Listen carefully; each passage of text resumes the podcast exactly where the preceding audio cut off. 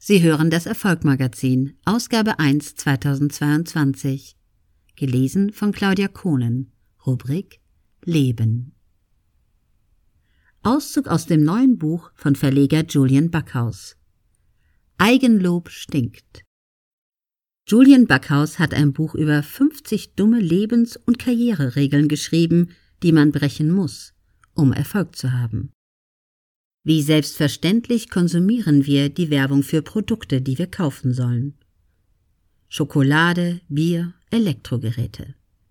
Sie werden in Superlativen beschrieben.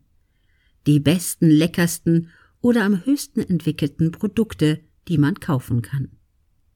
Innovativ ohne Ende. Eine neue Waschformel, die die Wäsche schon fast durchsichtig macht, statt nur weiß. Die Industrie lobt ihre Produkte über den grünen Klee, und wir alle kaufen sie deshalb. Nicht wegen einer objektiven, sondern wegen einer überwiegend subjektiven Entscheidung, die wir aufgrund einer Werbung fällen, die mit Superlativen und unverhohlenem Eigenlob zu uns durchgedrungen ist.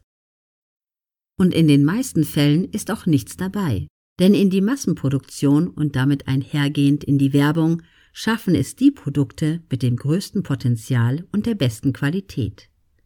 Kein Unternehmen betreibt all diesen Aufwand für ein schlechtes Produkt, das sich kaum zwei Wochen in den Regalen halten wird.